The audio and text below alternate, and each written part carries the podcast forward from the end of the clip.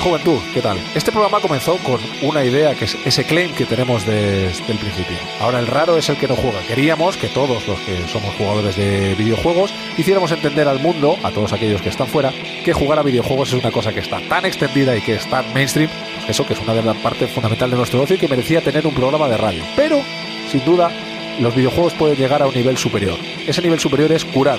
Los videojuegos curan, pueden ayudar por lo menos a chavales a sobrellevar una situación durísima. Vamos a hablar hoy de juegaterapia, que es algo que es maravilloso, es de las mejores cosas con las que puede estar relacionada los videojuegos y para ello vendrá el presidente de honor de esa asociación que es nada más y nada menos que el hombre de negro.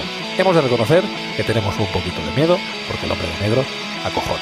Pero creo que el objetivo del programa de hoy es conseguir que veamos pues ese hombre de negro fuera del, del disfraz y fuera de hormiguero. ¿Lo conseguiremos o no lo conseguiremos?